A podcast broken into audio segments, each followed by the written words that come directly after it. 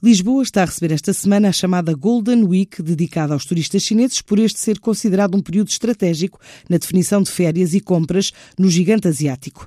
De ano para ano têm aumentado as compras e o valor deixado no nosso país por visitantes da China, é o que explica Renato Leite, o diretor-geral da Global Blue, a promotora do evento, desde a Avenida da Liberdade à plataforma digital WeChat. Um período que coincide com, com o feriado, com o Dia Nacional na China e com uma, um conjunto de feriados locais em que tipicamente e tradicionalmente nesta semana, neste período, turistas chineses viajam para fora da China.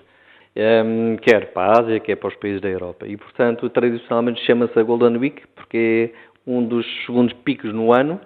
O outro será o Ano Novo Chinês, em que mais chineses viajam para fora da China, aqui neste caso em Lisboa. Traduz basicamente no quê? Traduz em vários, em vários meios de contacto o cliente chinês, ou seja, nós na Avenida Liberdade temos um conjunto de MUPIs, temos um conjunto de promotores chineses também a entregarem material como guias de compras a estes mesmos clientes chineses, que lhes dá sobretudo a conhecer duas coisas. Uma, que existe o tax free em Portugal, portanto que eles podem comprar e ter o reembolso do IVA, e segundo, a, a dar a conhecer as marcas, em que tudo aquilo que se passa na, na China, o chinês faz através da plataforma e o chat.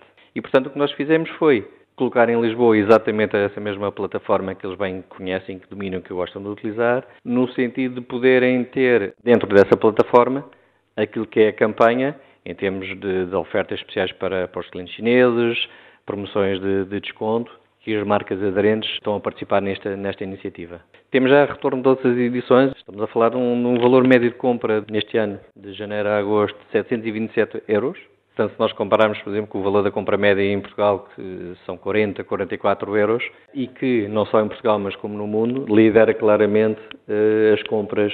As compras.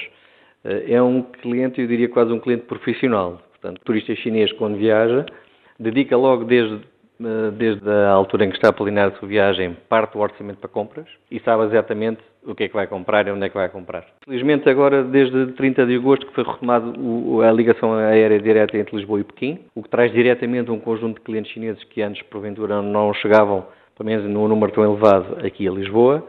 Uh, tivemos a experiência do, do voo direto também na China há um ano atrás, que depois foi, foi interrompido.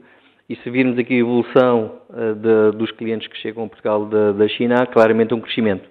O Turismo de Portugal aponta neste período agora, destes primeiros meses do ano, um crescimento de 18% face ao ano anterior.